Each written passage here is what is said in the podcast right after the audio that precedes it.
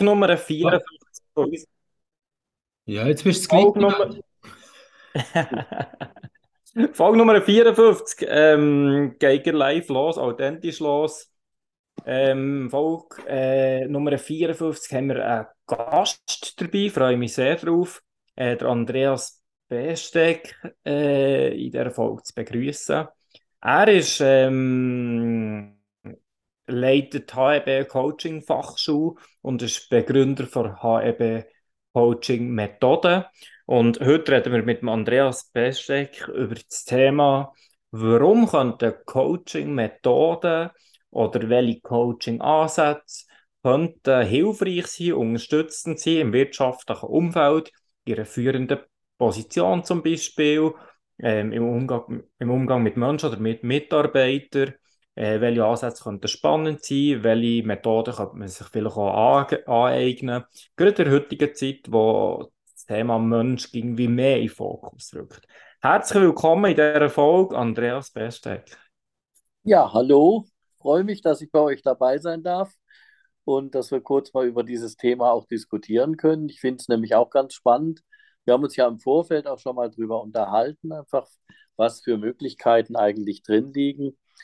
Und äh, ich glaube schon, dass eben auch die Kenntnisse von Coaching-Prozessen, von ja, einzelnen, auch herausgegriffenen Coaching-Fähigkeiten, auch für Führungspersonen relativ spannend sein können weil damit natürlich auch Fähigkeiten eigentlich genutzt werden können, die so, so im Groben eigentlich in Führungsausbildungen gar nicht so angesprochen werden und die oftmals dazu führen, dass eben auch ein stärkeres Verständnis für Mitarbeiter da ist. Also nehmen wir nur mal ein Verhalten. Äh, allein wenn ich ein bisschen Bescheid weiß über die Unterschiedlichkeit von Verhalten, äh, dann habe ich auch ein anderes Verständnis, warum vielleicht der eine Mitarbeiter das so macht und der andere Mitarbeiter das so und auch nochmal ganz anders, als ich selbst es machen würde. Und äh, wir landen dann ganz schnell so ein bisschen bei viele Wege führen nach Rom. Aber wichtig ist eben auch, dass man diese Wege versteht und dass man da auch letztendlich auch mitarbeiten kann. Denn wenn man das richtig nutzt als Führungsperson, dann ist es natürlich so, dass man damit ganz andere Potenziale im, im Mitarbeiterbereich ausschöpfen kann, die man vorher vielleicht ja blockiert hat. Unbewusst unter Umständen.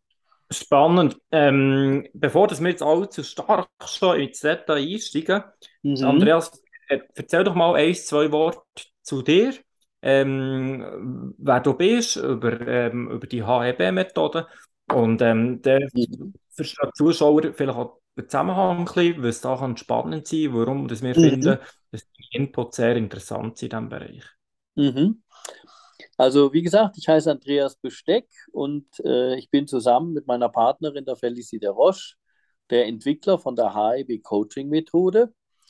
Und wir haben da ungefähr vor 20 Jahren mit angefangen, die verschiedenen Arbeitstechniken, die man letztendlich im lösungsorientiert systemischen und auch im NLP-Bereich äh, vorgefunden hat, die noch anders zu organisieren. Und zwar, indem wir das Ganze unter den Schirm letztendlich von einem Verhaltensmodell gestellt haben. Das ist dieses HEB-Psychografie-Modell, mit dem wir die, ja, die drei Grundverhalten, H, E und B heißt nichts anderes als Handeln, Erkennen und Beziehungsverhalten, indem wir die letztendlich als Basis genommen haben, um damit Arbeitstechniken so zu integrieren und zu organisieren, dass die viel wirksamer im Zusammenspiel geworden sind dadurch und dass wir eigentlich auch ein viel tieferes Verständnis über das, ja, über die Wichtigkeit eigentlich unserer Verhaltensstile und Verhaltensstrukturen bekommen haben. Und das ist auch im Prinzip der Mittelpunkt unserer Arbeit. Damit haben wir in unserer Coaching-Praxis im Prinzip ganz viele Möglichkeiten in Altspiel. Und auf der anderen Seite haben wir eben auch vor 13, das sind schon, nächstes Jahr sind schon 15 Jahre, unsere HIB Coaching Fachschule gegründet, die an mehreren Standorten heute auch diese Methode unterrichtet mit verschiedenen Dozenten. Und äh, ja, dieser Hintergrund der Methode ist eigentlich ein ganz spannender Moment. Und das war für uns auch der Punkt, äh, wo wir gesagt haben, ja, das können wir damit auch aufmachen und weit machen und auch Menschen im Prinzip lehren, denn das ist sehr wichtig, dass sich sowas verbreitet. Und diese Methode hat eine hohe Wirksamkeit, dadurch, dass sie sehr ähnlich ist wie das, äh, diese Salutogenese von, von Aaron Antonowski. Also da ging es darum, wie wird eigentlich Gesundheit ermöglicht. Und wenn man das jetzt überträgt auf unsere Psyche, wie wird man auch psychisch stabil und solche Dinge. Und das ist ein sehr, sehr guter Ansatz letztendlich, weil das auch dann in dem Moment sehr rund läuft. Also man kommt da sehr schnell, auch wenn man das verwendet, jetzt nicht als Coach, kommt sehr schnell an den Punkt, dass man ganz andere Möglichkeiten findet, menschliches Verhalten zu verstehen und sich dann auch ganz anders eventuell dem gegenüber verhalten kann, selbst verhalten wie, kann. Ne? Ja. Wie ist das? Oder viele von unseren Zuhörern sind jetzt nicht ähm, sehr tief in dem Thema Coaching drin. Mhm. Ich glaube, spannend wäre auch mal die Fragestellung, wie wird Coaching überhaupt definiert? Ähm, Coaching ist ein Begriff, der wird in der heutigen Zeit sehr oft und breit gegeben oder missbraucht, sage ich mal ganz lapidar. Wie umschreibst du Coaching? Was bedeutet für dich Coaching, Andreas? Ja, ich glaube, hier muss man unterscheiden zwischen einfach einem Coaching-Begriff, der für alles und jedes relativ beliebig verwendet wird, und einem wirklich, ich möchte mal sagen, doch ernstzunehmenden Coaching, wo ein Coach sich letztendlich in den Dienst von einem Klienten oder einer Klientin stellt oder einem anderen Auftraggeber, äh, wo es darum geht, sich persönlich zu entwickeln, Problemsituationen anders zu meistern, äh, Schwierigkeiten auch jetzt im beruflichen Kontext, in der Organisation der Firma, so etwas zu lösen. Und äh, das vor allem auch wirklich mit wissenschaftlich sauberen Methoden und mit sauberem Hintergrund. Also ich glaube, das ist ein ganz wichtiger Punkt. Und von dieser Art Coaching ist eigentlich heute oder sind heute typische Merkmale, dass sie lösungsorientiert ist, dass sie jeweils immer auch das ganze System sei das nun der Einzelne oder eine ganze Gruppe, berücksichtigt bei dieser Arbeit. Und dass vor allem der Klient letztendlich der Experte für seine Dinge ist. Also ein Coach stellt letztendlich nur Strukturen, Arbeitsstrukturen, Werkzeuge zur Verfügung. Und ein Klient hat im Prinzip ja alle Kenntnisse über seine Inhalte, was seine Biografie angeht und so weiter und kann die dann letztendlich damit neu ordnen. Und der Coach ist Hilfestellung dafür, solche Dinge eben zu ermöglichen. Ich glaube, das ist so der, der Coaching-Punkt heute. Und äh, das halte ich auch ehrlich gesagt für wirklich seriöses Coaching. Alles andere sind oftmals mehr so Begleitungen oder Beratungen oder so etwas. Ähm, das wird heute auch oft unter diesem Coaching-Begriff zusammengefasst. Ich persönlich finde das ein bisschen schade, weil Coaching als solches eigentlich in vielen seriösen Bereichen doch sehr dahin geht, ich stehe hinter meinem Klienten. Ich bin eigentlich der Förderer von neuen Entwicklungen, den Klient äh, erreichen kann. Also nicht, ich manipuliere den irgendwie oder ich sage dem, was er zu tun hat, sondern ich ermögliche dem, dass er selber darauf kommt. Mhm. Und ich glaube, das sind auch solche Dinge, die, die vielleicht ganz interessant sind, diese, diese Momente, äh, wenn man das mal ein bisschen nur von dem Coaching-Prozess ablöst, einfach Coaching-Fähigkeiten, äh, dass man das eventuell auch in anderen Kontexten verwenden kann. Ja. Du, du hast vorhin etwas noch gesagt, ähm, ein Verhaltensspiel und ähm, vorhin das unterschiedliche Verhalten. Ähm, was kann ich mir unter dem Verhaltensspiel vorstellen? Verhaltensstil. Also ah, Verhaltensstil. Verhaltensstil, ne? Okay, okay. Was, also was gibt ein, verschiedene Verhaltensstile? Oder was, wie definiert ja, das? Ist, genau, das ist eigentlich eine ganz spannende Sache. Also wir haben das ja mal versucht, in, dem, in dieser HEB-Denkweise zu formulieren. Also generell, grob gesagt, bewegen wir uns ja immer im Handeln Täglich machen wir das. Wir handeln irgendwo, wir denken irgendwo und wir gehen in irgendeiner Form in Beziehung. Mhm. Und das ist eigentlich nichts Neues. Also das kennt jeder, ne? das ist äh, Volksmund fast. Spannend ist es aber, wenn man sich mal anschaut, wie unterschiedlich ist das eigentlich gestaltet. Denn Handeln funktioniert komplett anders als Denken oder in Beziehung gehen. Und das haben wir versucht, in einem solchen Modell mal durch andere Qualitäten letztendlich zu garantieren. Und da klingelt gerade ein Telefon, das lassen wir jetzt einfach im Hintergrund laufen, das ist halt live. Wir sind authentisch. Sind wir wieder. Das Interessante ist, wenn man sich eben mal anschaut, wie ist Handeln eigentlich ausgestattet? Also im Unterschied zum, zur Beziehung oder äh, äh, jetzt Denken und, und Erkennen und Verstehen. Und wir haben da letztendlich drei solche sieben Ebenen entwickelt, die man damit im Großen und Ganzen eigentlich verwenden kann, um das genauer zu beschreiben. Ich will da mal ein Beispiel machen. Also wenn wir, nehmen wir mal an, im System sind, dann ist ein typisches Ding, wenn ich in Beziehung gehe oder im Beziehungsbereich bin, dass ich ein solches System eigentlich aufbaue. Ich bin systembildend.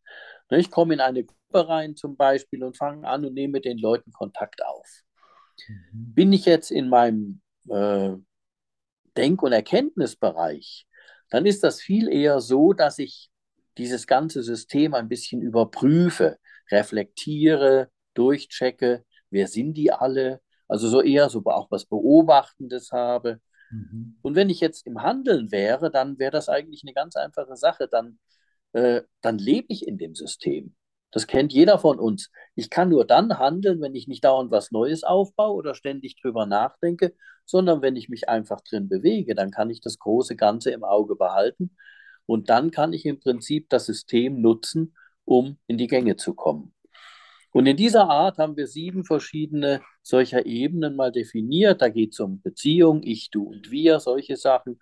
Es geht um das Zeitverhältnis von Gegenwart, Zukunft, Vergangenheit oder eben auch, wie differenziere ich oder was gibt es für einen Grundimpuls? Das ist überhaupt das Wichtigste. Der Motor von allem Verhalten ist so eine innere Steuerung. Ich will es verstehen, ich will in Beziehung gehen, ich will machen.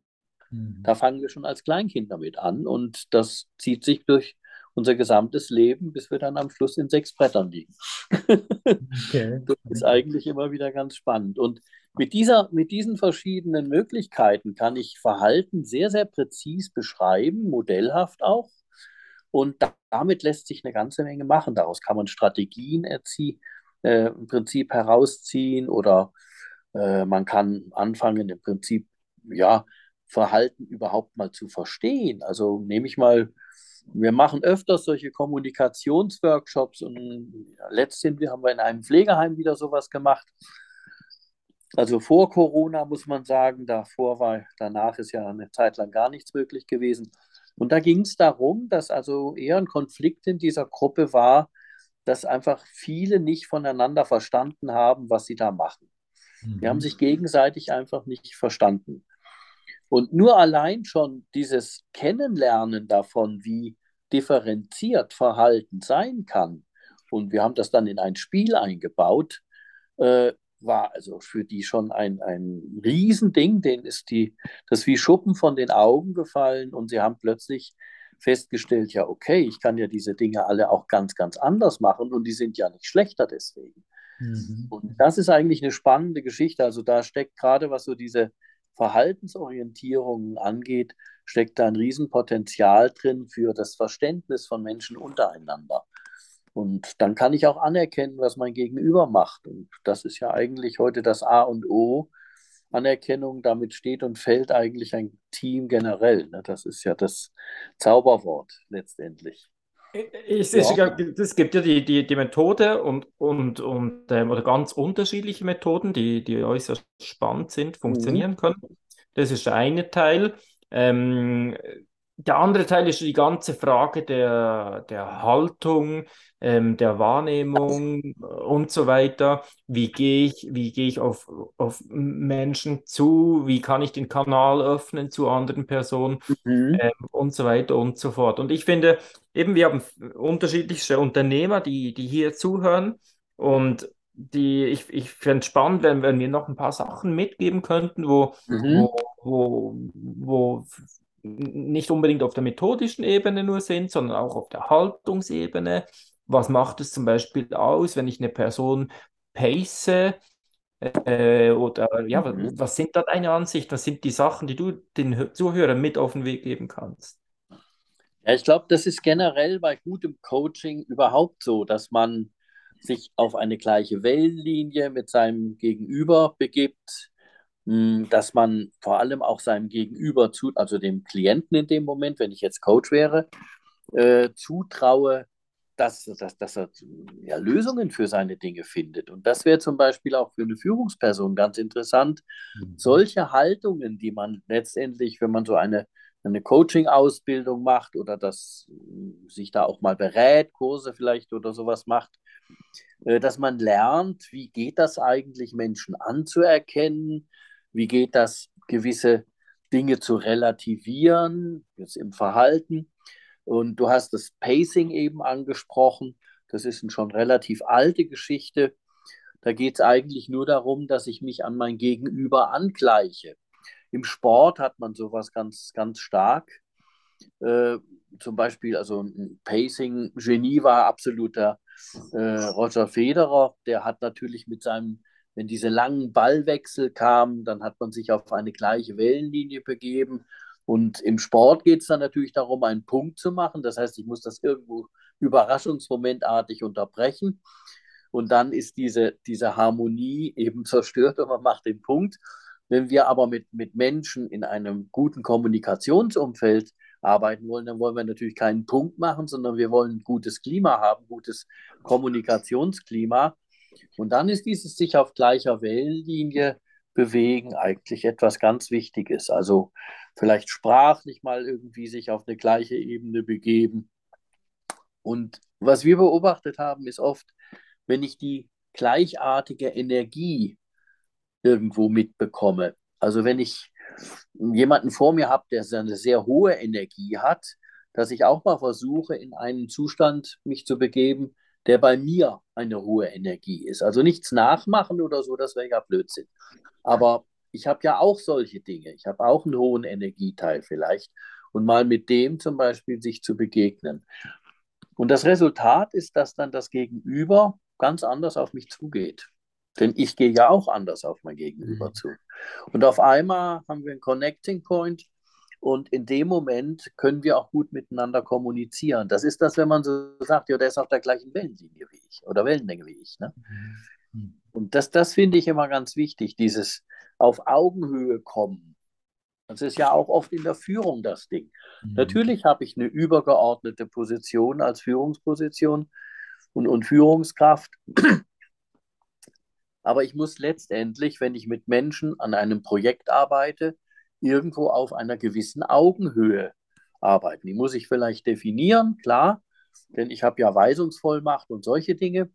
Aber im Großen und Ganzen muss ein Miteinander möglich sein zwischen den verschiedenen Teammitgliedern. Und je mehr das in, in der Sache dann auf Augenhöhe passiert, desto angenehmer ist das Arbeitsklima. Das kann man eigentlich sagen dann kann man sich auch anerkennen für Dinge, die in diesem System dann funktioniert haben. Also ich glaube, das sind solche Dinge, Anerkennung, eine Empathie entwickeln, das sind Haltungen, die wir haben. Daraus kann ich letztendlich angefangen mit, mit Zuhören. Das ist ja für die meisten Menschen ganz schwierig, zuzuhören, ohne gleich zu bewerten. Es gibt ja diesen schönen Spruch, bist du, bist du noch Bewerter oder bist du Verwerter? Und ich glaube, es ist schon viel sinnvoller, in diesen Verwerterbereich zu kommen. Das heißt, mit dem, was ich höre vom anderen, irgendetwas Positives anzufangen, das wertschätze vom anderen und vielleicht auch mal kritisiere, klar, aber dann gehe ich ganz anders auch mit Kritik um. Hm. Ich kritisiere anders, ich nehme Kritik auch anders auf. Dann geht es um die Sache und nicht um irgendeine, wie das oft passiert, eine persönliche Verletzung, die da manchmal passiert, wenn man Kritik äußert. Oft wird da ja auf den Mann die Frau geschossen und nicht auf die Sache. Und das ist eigentlich das Wichtige. Ne? Ich muss die Sache in den Mittelpunkt stellen, denn nur so kommen wir weiter. Und dann spielt es auch keine Rolle, ob ich mein Gegenüber jetzt super sympathisch finde oder nicht. Ich muss mich ja nicht mit dem äh, muss ja nicht mit dem oder der zusammenleben, sondern es geht hier ja schlichtweg um einen, einen Arbeitsauftrag, ein Projekt oder so etwas. Und das Zusammenarbeiten ist natürlich ganz anders möglich, wenn ich sauber miteinander kommuniziere und nicht gleich alles bewerte, wo ich zuhöre. Mhm. Das ist, das ist Mhm. Ich, ich, habe jetzt zwei ähm, Kollegen, die sind auch selbstständig, die haben jetzt, also die haben eine Firma, der eine hat irgendwo 20 Leute, der andere 12 und die haben mir jetzt, äh, das war wirklich die letzten, also die letzten zwei, drei Wochen gewesen, wo beide gesagt haben, ich mache jetzt eine Coaching-Ausbildung. Mhm. Und ähm, ich habe gefunden, hey, mega cool, warum machst du das? Und das, was du jetzt da erzählst, finde ich sehr cool, weil ich glaube, du hast ja am Anfang hast du gesagt, in der Führungsausbildung wird das Thema gar nicht groß angesprochen. Man, man erzählt, mhm. was, was, ist ein Leader, wie du ein mhm. Team motivieren und so weiter. Wie du ein Team coachen, aber mit Methoden und Ansätzen, ich glaube, dort liegt definitiv ein grosses Potenzial. Mhm. Und dass wir uns nicht vor die Leute stellen, nicht neben die Leute stellen, sondern hinter die Leute stellen, mhm. dass eine intrinsische Motivation kann wachsen kann. Mhm. Äh, die Frage für mich ist so ein bisschen, ist, ist das auch typabhängig? Also weißt, ich kann jetzt sagen, hey, ich, ich, ich mache eine Coaching-Ausbildung, dann kann ich das. Oder hat das auch sehr viel mit dem eigenen Menschenbild zu tun, dass das überhaupt möglich ist? Also das hat sicher mit dem eigenen Menschenbild zu tun und zwar insoweit, ich muss, damit sowas Früchte trägt, irgendwo gern mit Menschen zusammenarbeiten können. Hm. muss streng genommen Menschen mögen. Mhm. Ich sage immer, das ist so ein bisschen wie mit dem Singen. Wenn die Stimme nicht da ist, dann kann man noch so toll ausgebildet werden, dann kommt da nichts bei raus. Also es muss irgendwo ein, ja, ich will es mal ein bisschen überspitzt sagen, man muss irgendwo ein Menschenfreund sein. Das, das sollte etwas sein, was man haben sollte. Dann kann man daraus extrem viel machen. Und ich finde das eigentlich ganz gut, wenn, wenn Führungspersonal, äh, wenn solche Leute auch Coaching-Ausbildung machen auch wenn sie vielleicht ihre Leute nicht coachen nachher im strengen Sinne, aber sie haben natürlich ein ganz anderes Verständnis für Coaching und werden das wahrscheinlich auch anders einsetzen. Sie werden das eher mal buchen, auch weil sie wissen, auf was sie sich da einlassen können. Und äh, vor allem lernen sie natürlich unglaublich viel neben den eigentlichen Coaching-Prozessen an, an kleineren Werkzeugen, die ja im Prinzip zusammengenommen ziemlich mächtig werden. Also das ist nicht einfach nur Anerkennung, das klingt immer so gut, aber Anerkennung ist nicht, als ich jemandem einfach nur immer brav auf die Schulter klopfe und sage, das hast du gut gemacht, sondern Anerkennung ist auch eine innere Haltung. Also dass ich meinem Gegenüber, vielleicht auch in einer höheren Führungsposition, meinem Untergebenen zutraue, der wird seine Arbeit auch hinkriegen. Mhm. Und ich werde ihn dabei auch unterstützen. Ich gebe dem etwas und dann gibt er mir ja auch was zurück dabei. Also dieses etwas geben und etwas bekommen, das sind ja solche Prozesse, die dann im Prinzip in Gang kommen. Und da haben wir dann letztendlich eine menschlichere Ebene, mit der man auch viel höhere Leistungen erwarten kann. Das kommt ja auch noch dazu. Mhm. In dem Moment, wo das Klima gut ist, steigen die Leistungen an, weil man die, die eben gern und bereitwillig bringt. Das macht dann plötzlich alles auch Spaß. Mhm. Und das finde ich ist ganz wichtig. Also wenn, wenn so Leute dann, äh, wie die beschriebenen, die du da eben beschrieben hast, wenn die so eine Coaching-Ausbildung machen, dann ist das sicher sehr sinnvoll. Denn man lernt eben noch einiges mehr als nur Coaching zu machen oder sich eine Praxis aufzubauen. Klar, das kann auch noch mal passieren, wenn man dann plötzlich merkt, man hat da ganz besonders gute Fähigkeiten, dass man vielleicht auch als Coach dann in anderen Firmen coacht und so etwas. Aber das eigene Verständnis, was daraus entsteht, das ist natürlich für die Belegschaft extrem förderlich, denn das macht einfach, so eine Coaching-Ausbildung macht doch ein bisschen anderen Menschen aus einem. Also das machen eigentlich alle guten Coaching-Ausbildungen. Man beschäftigt sich ja mal mit Psyche auf einer sehr lösungsorientierten Ebene. Also es geht nicht immer um Problemanalyse, sondern es geht darum, was haben wir für ein Problem und was wollen wir verändern. Und da setzt man dann seine Kraft rein die Veränderung in Gang zu setzen, ins Positive. Mhm. Also wirklich nur das, das Minimum an, an Negativen letztendlich, was ich brauche, um wirklich äh, sehen zu können oder äh, herausfinden zu können, was ich verändern will und dann eigentlich meine volle Energie in die Veränderung bringen, die positive. Ja. Das Gegenteil ist auch mir, oder? Mike, du hast das auch schon gehört, oder? Muss ich mich jetzt wirklich noch um die Menschen kümmern? Die, die sind ja. doch motiviert zur Arbeit gekommen. Ich zahle denen doch Geld. Oder? Also weißt, es gibt so die beiden extremen Ebenen, oder? Ja, äh, ja. ja. Ich höre, ich höre immer wieder, oder habe schon öfters gehört, dass, dass Führungskräfte gesagt ja, weißt du, ich coache darum meine Mitarbeiter selber. Mhm. Was sagst du dazu, Andreas, wenn das jemand sagt? Was ist deine Haltung zu diesem Thema? Ich muss sagen, das ist sehr, sehr unterschiedlich. Das kann man nicht über, kann man nicht einen Regelfall definieren. Ich glaube, es gibt Führungspersonal und Führungskräfte, die sowas, die das machen können. Also die auch eine Distanz und die auch eine Rolle einnehmen können, die sich dann unterscheidet von ihrer Führungsrolle. Aber in den meisten Fällen halte ich das eher für problematisch, denn wenn ich das, wenn ich jemanden coache, dann muss ich im Prinzip sicherstellen, dass ich in dem Thema nicht auch ein Teil des Problems bin. Mhm. Also das ist auch das, was ich immer wieder sage, wenn, wenn bei uns in der Ausbildung Leute sagen, ja, ich möchte meine Tochter dann coachen auch oder meinen Mann oder sonst was im Beruf, der hat da riesen Schwierigkeiten. Äh, ich würde dem da gerne unterstützen. Dann sage ich auch immer dazu, das ist teilweise möglich, man muss das ausprobieren, ob das geht ob ich wirklich distanziert genug bin, dass ich da nicht Teil des Problems bin. Wenn das geht, kann man das machen. In vielen Fällen geht das eher weniger. Also das kriegt dann immer irgendwo so eine, so eine Strömung mit rein, die vielleicht nicht ganz so gut ist. Warum geht denn das nicht, wenn man Teil vom Problem ist, Andreas? Ja, man ist natürlich auch Mensch ne, als Coach in dem Moment. Und äh, in dem Moment, wo zum Beispiel das Problem so aussieht, dass auch ich eventuell ja da einen negativen Anstrich habe, dann hängt das sehr von meinen menschlichen Charakterzügen und Fähigkeiten und meinen eigenen Verhaltensmustern, die ich noch mitbringe und Biografie ab, ob ich mich angegriffen fühle und dann wahrscheinlich irgendeine Verteidigungshaltung abziehe, die in so einem Coaching überhaupt nichts zu suchen hat. Aber das ist die Gefahr, in die man da reinläuft. Man wird also reingezogen. Ne? Die Möglichkeit ist da. Man hat oft nicht genügend Distanz, gerade im Hinblick auf seine Mitarbeiter, dass man die direkt coachen kann. Aber das ist, wie gesagt, das kann man auch nicht verallgemeinern. Das muss man auch definieren. Was für ein Bereich will ich bei meinen Mitarbeitern coachen? Dann kann das nämlich auch schon wieder funktionieren. Also, also wenn ich, ich sehe, ich sehe dort auch noch zusätzliche Gefahren, zum Beispiel, in diesem Coaching wird es ja trotzdem, oder es wird ja oft auch ein bisschen privat, also das, ja. kann, das kann in intime Bereiche an, äh, ankratzen, wo, wo die, Rolle, die Rollenkonstellation halt doch eher schwierig ist, wenn man mhm. zum Beispiel sagt, ja, welche Rolle hast du in deiner Kindheit gehabt? Das ist ja, ja, da ist der Kanal relativ schnell geschlossen. Ähm, auf, der anderen Seite, Punkt, ja. Mhm. auf der anderen Seite sind es ja auch Skills, was es ja auch braucht. Ähm, ist auch kein geschützter Begriff. Es kann im Moment, also es kann sich ja jeder Coach nennen.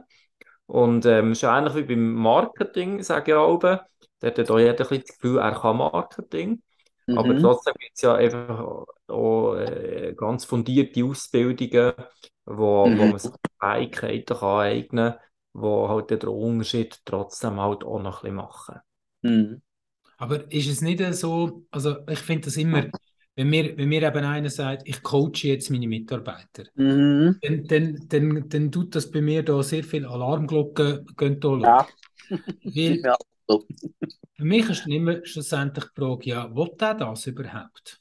Oder? Weil ich glaube, also eine Grundregel, die ich so mitnehme vom Coaching, ist schlussendlich, es muss ein freier Wille um sein dass, ja. ich, dass, der, dass der Coach oder der Klient, wie du schön sagst, dass der sagt, hey, ich will das, ich komme vor, ich habe eine eigene Motivation und ich will das, oder? Aber ich kann doch nicht bestimmen, ich tue jetzt meine, Co meine Tochter coachen, oder ich tue doch meinen Klient, also bin ich da völlig falsch? Nein, ich glaube, das ist ganz richtig. Also Coaching überhaupt sich verändern wollen oder sich auch, ich, ich vertraue mich ja auch jemandem an als, mhm. als Coachie. Äh, das geht nur mit absoluter Freiwilligkeit. Das muss ich wollen. Denn ich gebe ja auch was von mir preis. Auch wenn in diesem lösungsorientierten Ansatz eben nicht sehr viel von dem, dem Problem geschildert werden muss. Aber es ist doch immer noch genug, dass ich mich da in einer gewissen Weise offenbare. Und das geht nur auf Freiwilligkeitsbasis. Also das wäre heute sogar schon unter Datenschutzaspekten, ja. wäre das schon heikel, ne? also schon rein rechtlich.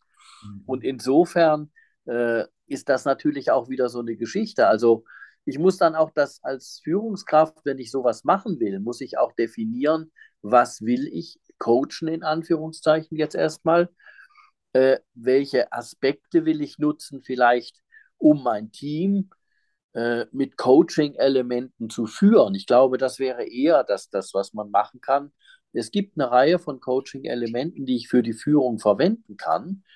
Das ist das, was funktioniert. Also das haben wir, da haben wir auch schon Erfahrungen mitgesammelt immer wieder.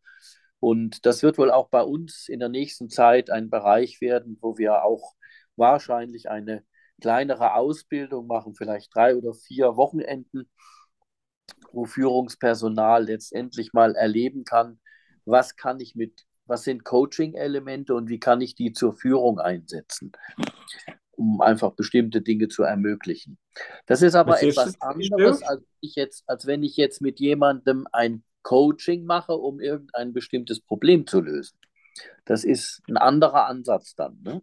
Ja. Was sind das für Sachen, die dort thematisiert würden, wo du sagst, weil das wäre ja genau für unsere Zuhörer jetzt gut, könnte ja, könnte, wären es genau die Themen, die wahrscheinlich sehr spannend könnten sein. Was umfassen ja. die Themen, du sagst, die kann man so generell anwenden? Also was man generell einfach lernen kann, ist, wie sieht, das ist mal einer der wichtigsten Kernpunkte, würde ich auch, sowas würde ich ein ganzes Modul machen, ist das eigentlich das Thema, wie gestalte ich Anerkennung gegenüber meinen Mitarbeitern? Wie sieht das aus? Also nicht einfach nur loben, sondern wie gesagt auch mit einer inneren Haltung, mit einem differenzierten Blickwinkel auch auf meine äh, Mitmenschen, die ich um mich herum habe. Äh, da gehören auch fachliche Dinge dazu, da gehört menschlicher Umgang dazu. Äh, das sind alles Aspekte, die in diesen Bereich der Anerkennung reingehen. Ich meine, wenn ich jemandem etwas zutraue, dann kann ich davon ausgehen, dass er sich wahrscheinlich ganz anders verhalten wird, als wenn ich innerlich schon denke, ja, mal, mal schauen, das wird wahrscheinlich auch schon wieder schief gehen. Also das, das sind so Aspekte. Ich glaube, das ist ein wichtiger Punkt. Und was bedeutet zum Beispiel auch im Umgang mit Menschen Empathie? Das ist ja nicht Sympathie, sondern es ist ein, ein empathisches Verhalten, ist etwas ganz anderes, als sich einfach nur in, eine nette, netten Kommunikationsbereich begeben, sondern da geht es darum, ich muss den anderen wertschätzen können und ich muss letztendlich auch Kriterien für mich erfahren, wie kann ich Wertschätzung gestalten, wenn mir gegenüber ein Mensch ist, den ich vielleicht jetzt nicht unbedingt sympathisch finde. Wie kann ich trotzdem mit dem fair, anständig und, äh, und auch produktiv und konstruktiv umgehen? Mhm. Mir persönlich hilft dann immer wieder so eine, eine Überlegung, dass es jeden von uns auf dieser Welt nur einmal gibt. Wir sind einmalig. Das ist einfach toll. Und diese Vorstellung hilft mir persönlich auch als Coach oder überhaupt als, als Mensch und Mitmensch, äh, dass ich anders auf Menschen zugehen kann, die mir vielleicht fremd sind. Manchmal ist es ja gar nicht, dass der mir unsympathisch ist, sondern der ist mir fremd. Der hat ein, ein Weltbild, was überhaupt nicht mit meinem übereinstimmt. Aber deswegen ist das nicht falsch oder schlecht oder gut oder, oder besser oder sonst was. Also ich bewerte das erstmal nicht. Ich glaube, das ist auch einer der Punkte. Ich sammle erstmal mehr Daten, bevor ich mir eine Bewertung überhaupt zutraue. Ich muss erstmal ein bisschen mehr wissen. Also irgendwie haben es gibt so Studien darüber, wie schnell machen wir uns eigentlich ein Bild über einen Menschen, den wir noch gerade kennengelernt haben. Und das geht ungefähr 180 Sekunden, 200 Sekunden und wir haben im Großen und Ganzen schon eine ziemliche Vorstellung, wer das sein könnte. Dass wir uns dabei ein Bild von dem machen und nicht wirklich das sehen, was er, was dieser Mensch oder diese Frau, wir wollen ja gendermäßig auch ein kleines bisschen unterwegs bleiben, äh, was, was dieser Mitmensch da eigentlich an Qualitäten hat, das kann ich nicht in der Kurzzeit feststellen. Und wenn man sich da ein bisschen drauf einlässt, sich da auch Zeit zu lassen, äh, dann merkt man auch plötzlich, dass Menschen ganz ungeahnte Qualitäten plötzlich haben. Und wenn ich da nicht mit einer Bewertung gleich reingekrätscht bin, dann kann ich solche Qualitäten unter Umständen auch sich entwickeln lassen. Auch bei Menschen, die ich kenne. Mhm. Ich erlebe das immer wieder, dass Menschen, die ich kenne, an, an anderen Stellen plötzlich Qualitäten haben, von denen habe ich, obwohl ich die schon zehn Jahre kenne, noch nie was mitgekriegt. und bin immer wieder erstaunt, da ist aber noch ein ganz anderes Potenzial da. Das ist ja toll. Mhm. Und sowas muss ich als dieses, diese, sich auch überraschen lassen. Ich glaube, das ist auch ein Element, den ich als Führungskraft haben muss. Äh, offen bleiben dafür, wenn sich auch jemand entwickelt. Und das dann auch als Potenzial nutzen können. Das ist ja eine Ressource, eine Teamressource. Und, wie glaub, sieht das, das aus? Kann man solche, kann man hm? solche Fähigkeiten, Andreas, kann man das erlernen oder muss man das trainieren? Oder wenn du sagst, ja, der denkt, jetzt streben da etwas so anzubieten für fokussiert ja. auf den Bereich Wirtschaft, gibt's etwas, wie, wie kann ich mir das vorstellen? Wie, wie würde das ablaufen? Also ich meine, sowas kann man im Prinzip lernen. Man kann äh, ja, man kann Fallbeispiele angucken, sich Dinge zu holen und man kann das natürlich so machen, indem man den Teilnehmern von so einer Ausbildung sagt, äh, sammelt mal unter dem und dem Gesichtspunkt Menschen, die ihr kennt und versucht die mal zu beschreiben und äh, schaut mal, was ihr da eigentlich an denen seht.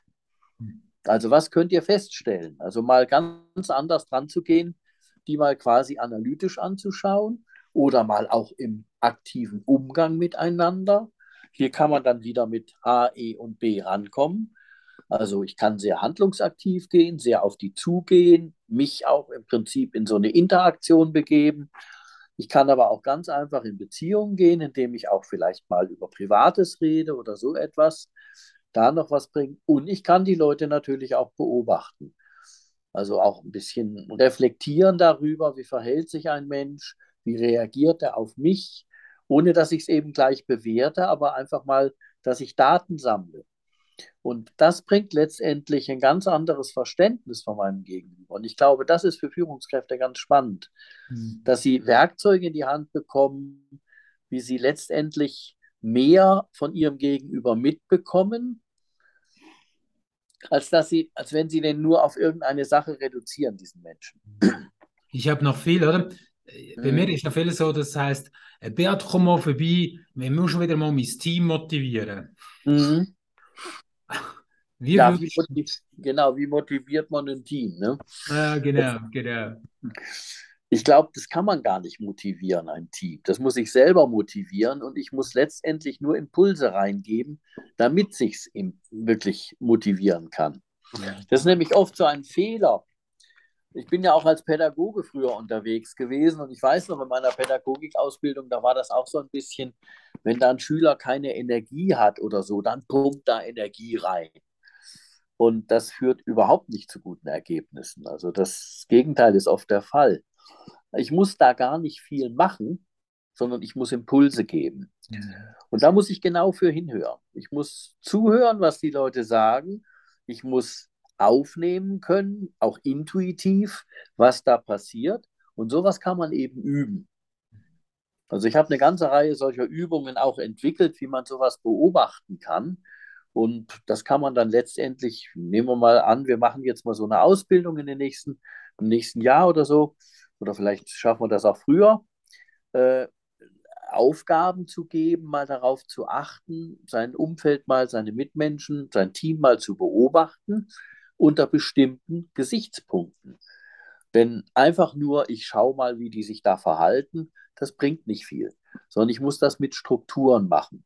Und das ist etwas, was wir letztendlich auch, wenn wir sowas mal äh, jetzt aufgleisen werden in, den nächsten, in der nächsten Zeit, äh, ganz stark in den Vordergrund stellen. Wie kann ich strukturiert auch hier, nicht nur im Coaching, sondern wie kann ich strukturiert mein Team wahrnehmen? Wie kann ich das reflektieren, wie kann ich mit dem in Beziehung gehen, wie kann ich handeln damit äh, und da letztendlich dann im Prinzip genügend Daten sammeln, damit ich mehr Know-how habe, wie ich mein Team nachher führen kann. Wenn ich weiß, was die alles drauf haben und wenn ich spüre, was die können, dann kann ich die natürlich zusammenbringen und das fängt dann natürlich an, ein Team ganz stark zu motivieren. Also ich glaube, eine Führungskraft motiviert in erster Linie dadurch, dass sie dem Team zutraut, dass es etwas schafft. Und dafür brauche ich aber entsprechenden Hintergrund, dass ich das kann. Ich meine, ich kann mich nicht einfach hinstellen und sagen, ich traue euch alles zu. Das ist so go, go, go. Ne? So ja. früher New Age, wir, wir schaffen alles.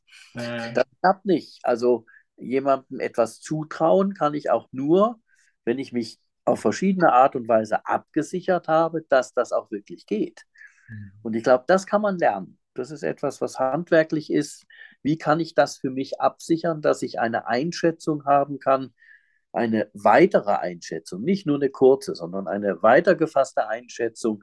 Was kann mein Team? Was können die Einzelnen des Teams? Wie können die miteinander spielen?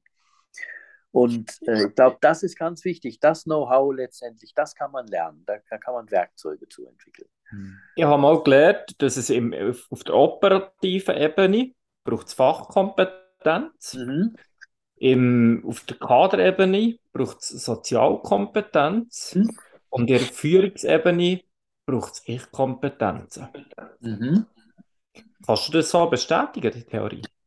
Also die, die Sozialkompetenz und solche Dinge, die finde ich ganz gut. Das mit der Ich-Kompetenz äh, würde ich ein bisschen noch erweitern. Also es geht nicht nur um das Ich, sondern es geht um die Fähigkeit, Veränderungen zu ermöglichen. Also ich muss Veränderungskompetenz zu haben, äh, zur Verfügung haben. Wie verändere ich Prozesse? Und zwar nicht einfach nur, weil ich die verändern will, sondern weil die aufgrund von der Situation oder eben auch von der Struktur meines Teams so und so erforderlich sind.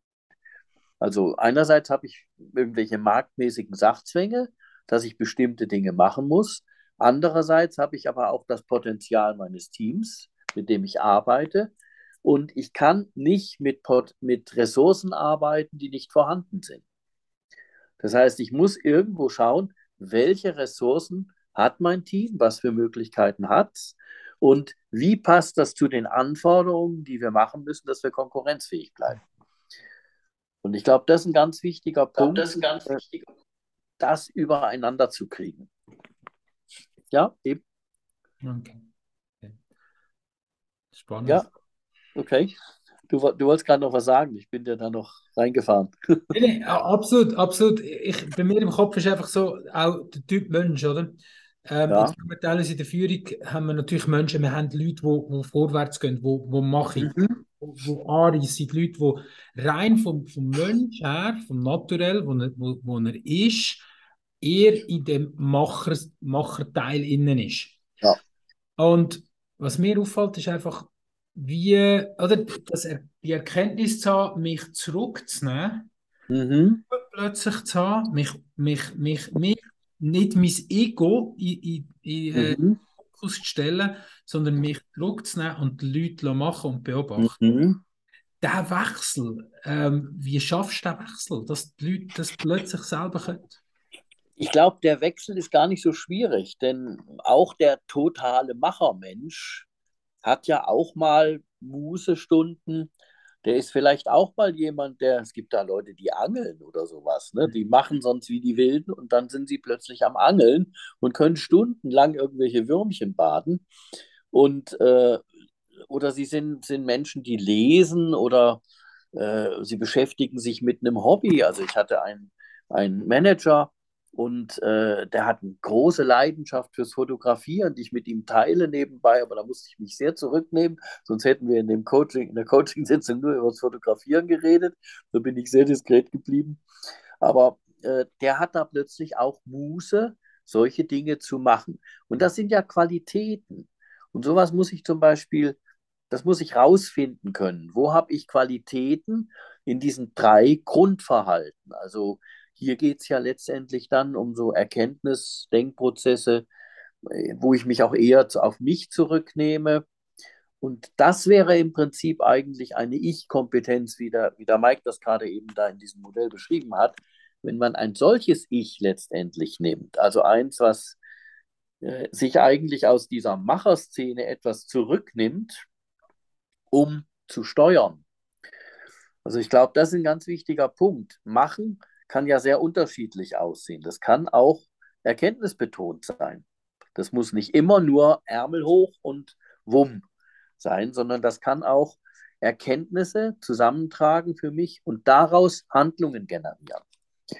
Und äh, das ist etwas, was eigentlich auch die meisten Machermenschen irgendwo in sich drin haben, an bestimmten Stellen. Und das wäre jetzt zum Beispiel so ein Thema, wenn ich so jemanden coache, mal rauszuarbeiten, wo hast du jetzt eigentlich diese Skills? wo liegen die und wo benutzt du die und wie kann man die jetzt vielleicht zugänglich machen, auch in anderen Bereichen. Dann wird das eigentlich spannend. Und das ist, das ist letztendlich eigentlich diese, eigentlich die Hauptcoaching-Idee, etwas größer zu machen, zu ja, ein Vermögen draus zu machen, was schon eigentlich da ist, aber eben nicht überall einsatzfähig ist als Strategie. Das wird dann plötzlich nicht mehr einfach nur ein Verhalten, sondern das wird eine Verhaltensstrategie. Nämlich, ich gehe mal an die Sache so oder so dran. Und dann wird das eigentlich spannend. Und ich glaube, wenn man, wenn man Führungskräfte auch äh, mal in irgendeinem, in irgendeinem Kurs vermittelt, dass diese ganzen Dinge etwas vielschichtiger sind und dass das viel mehr Spaß macht, wenn ich diese Vielschichtigkeit auch auslebe, denn ich habe sie ja. Die müssen ja eigentlich nichts Neues lernen, sondern die müssen nur wahrnehmen lernen, beobachten lernen, was sie schon an Möglichkeiten haben und sie müssen lernen, wie sie das anders einsetzen können. Und an anderen Stellen einsetzen können. Ne? Das bleibt dann die, gleiche, die, die gleichen Dinge, sind das dann. Und ich glaube, das ist viel wichtiger als, als äh, immer nur zu machen. Äh, man rennt da manchmal wirklich in Burnout rein. Ich meine, das erlebt man immer wieder, dass solche totalen Macher mit 45, 50 dann plötzlich die große Krise kriegen, weil sie einfach alles, was auf ihrem Schreibtisch landet, übernehmen. Und äh, dafür, dabei haben sie eigentlich Mitarbeiter, die das auch übernehmen können. Also die Kunst des Delegierens ist dann auch noch ein abendfüllendes Thema. Und solche Sachen, die, die sind dann im Prinzip etwas, was ganz spannend ist. Und gerade solche Macherpersönlichkeiten, wenn die mal einen Moment gelernt haben, wie sie auch delegieren und so weiter, äh, in dieser Richtung was machen, die berichten dann eigentlich immer darüber, wie entspannt das jetzt plötzlich für sie ist und wie sie plötzlich viel mehr Luft kriegen und gar nicht mehr diesen Druck machen müssen und im Rückblick feststellen, dass da ja viel mehr Zwanghaftigkeiten drin waren, Pflichtbewusstsein, übertriebenes und, und, und, äh, als das, was sie wirklich wollten. Und aus heutiger Sicht sagen die dann oftmals, ich bin heute viel produktiver, ich kann viel mehr machen, da geht eigentlich viel mehr. Meine Macherqualität ist in der Art viel, viel besser. Also das ist, glaube ich, etwas, ja. was man hinkriegen muss. Ne? Der Spaß Ey, glaube, soll ja bleiben. Ne? Ich glaube, das Thema hat so viel Fleisch im Knochen, das Gespräch könnte ewig lang ja. dauern. Wir kommen langsam schon ans Ende von ja. unserer Folge. Zehnteilig machen sowas. ja, und, und, und wegen dem, also ich fasse kurz zusammen, warum könnte es für euch, liebe Zuhörer, im wirtschaftlichen Umfeld, warum könnte es spannend sein, sich mit diesen Themen, mit diesen Themen genauer äh, zu befassen oder es vielleicht auch mal ins Auge zu fassen. Einerseits sind es, gewisse so innere Haltungsmöglichkeiten. Wir haben es äh, kurz angetönt, von Anerkennung über empathische Themen, so Methoden, Methoden die, die helfen, äh, wo man kann trainieren kann, wo man in einem, in einem sicheren Rahmen und strukturiert kann trainieren kann. Auf der anderen Seite haben wir aber auch gehört, Kader, mittleres Kader, Sozialkompetenz. Nachher ganz Spitze sind wir bei Ich-Kompetenz, also sind wir ganz nah bei, bei, bei den Menschen, bei den Körper, Seele, Geist-Themen und äh, ganz Spitze, wo man, wo man äh, ganz oft einfach ganz allein ist. Ich glaube, auch dort ist es sehr spannend, auch mehr über sich zu erfahren, die eigenen Gummibänder, die zurückhaltenden Lehren kennen und so weiter. Und ja, also wie gesagt, es ist glaube ich in dieser Folge mal darum gegangen, dort den Fokus ein bisschen zu erweitern, in eine ganz andere Seite zu erweitern, wo wir, wo wir sonst noch nicht so darüber haben geredet. Und ähm, in dem Sinne, ich bedanke mich von meiner Seite her schon mal ganz herzlich und übergebe das Wort mal sicher an Beat. Ja, ähm, von meiner Seite sehr ähm, nachdenkende äh, Informationen, Andreas. Äh, ich habe mir notiert, sei ein Menschenfreund und führe ohne Bewertungen. Ähm, so mhm. als, als Zusammenfassung jetzt für mich wieder mal, wenn wir über Führung reden, reden wir auch viel über, ja, wie gehen wir mit den Menschen um? Und das, was du ganz am Anfang gesagt hast, Anerkennung, Empathie, Zulassen, ähm, mhm. mal hingehen und nicht sein Ego reinbringen, sondern einfach mal äh, zulassen, beobachten und sich dann überlegen, ja, was sind denn die richtigen Mittel? Und Ähm, ich bin gespannt, äh, was, was ihr da anbietet oder wie ihr das möchtet, weil ich glaube, da hat es ein grosses Potenzial drin. Es geht ja nicht darum, dass man aus diesen Führungskräften ähm, Coaches machen, sondern dass die Führungskräfte das Verständnis aufbringen, was bedeutet das, mit Coaching-Ansätzen zu führen. Und hinter das Team stehen, nicht vorne und nicht neben, sondern hinter das Team stehen und ähm, eine, intrinsische Motivation können zu entwickeln und nicht extrinsisch mit Bonus und weiss der Gucker was müssen zu führen. Danke vielmals, bist du da. Ja, super. Ich bedanke mich auch, dass ich dabei sein durfte und mal mit euch über dieses Thema sprechen konnte. Es hat riesig Spaß gemacht und es ist wieder, Mike schon sagte, ein mehrteiliges Thema. Sowas also ist nicht, nicht ja. nur mit ein paar Minuten zu machen, aber vielleicht äh, haben wir ja in unserem Gespräch so ein paar kleine Impulse auch mal auch an die Zuhörerschaft bringen können, äh, was eigentlich auch alles mit diesen Coaching-Ansätzen möglich ist und was eben auch neben dem geht, direkt jetzt in einer Praxis mit jemandem zu coachen. Da gibt es eben noch ein ganz breites weiteres Feld. Und ich hoffe ehrlich gesagt, das ist auch so ein bisschen meine Vision, äh, dass solche Elemente in der Gesellschaft immer mehr und viel mehr auch genutzt werden, auch selbstverständlicher genutzt werden. Denn das bringt uns letztendlich ein besseres und wahrscheinlich auch produktiveres äh, Arbeiten. Also gerade in der Wirtschaft ist es viel toller, wenn Teams richtig gut funktionieren. Und da gibt es ja Beispiele, die zeigen, wie das funktioniert und auch Beispiele, wie es nicht funktioniert. Und ich glaube, man muss sich an denen orientieren, wie es funktioniert. Und das ist auch so ein bisschen mein Schlusswort. ja. Danke vielmals. Schönes Schlusswort, Andreas. Merci vielmals. Merci und ich glaube, ich glaube, wir haben ein paar Unterbrüche drin heute. Der Empfang war ein Thema, macht aber nichts. Wir glauben trotzdem, dass man unterschiedliche Sachen kann mitnehmen kann. Und wenn ihr mehr erfahren zu diesem Thema, der findet Kontaktinformationen zum Andreas in unseren, unseren Fußnoten und, ähm, oder nehmen Kontakt mit dem Beat oder mit mir auf, wenn ihr mehr wollt. Und wir freuen uns schon, euch in der nächsten Folge wieder zu begrüßen. Ciao zusammen! Adieu, wunderschön. Ade.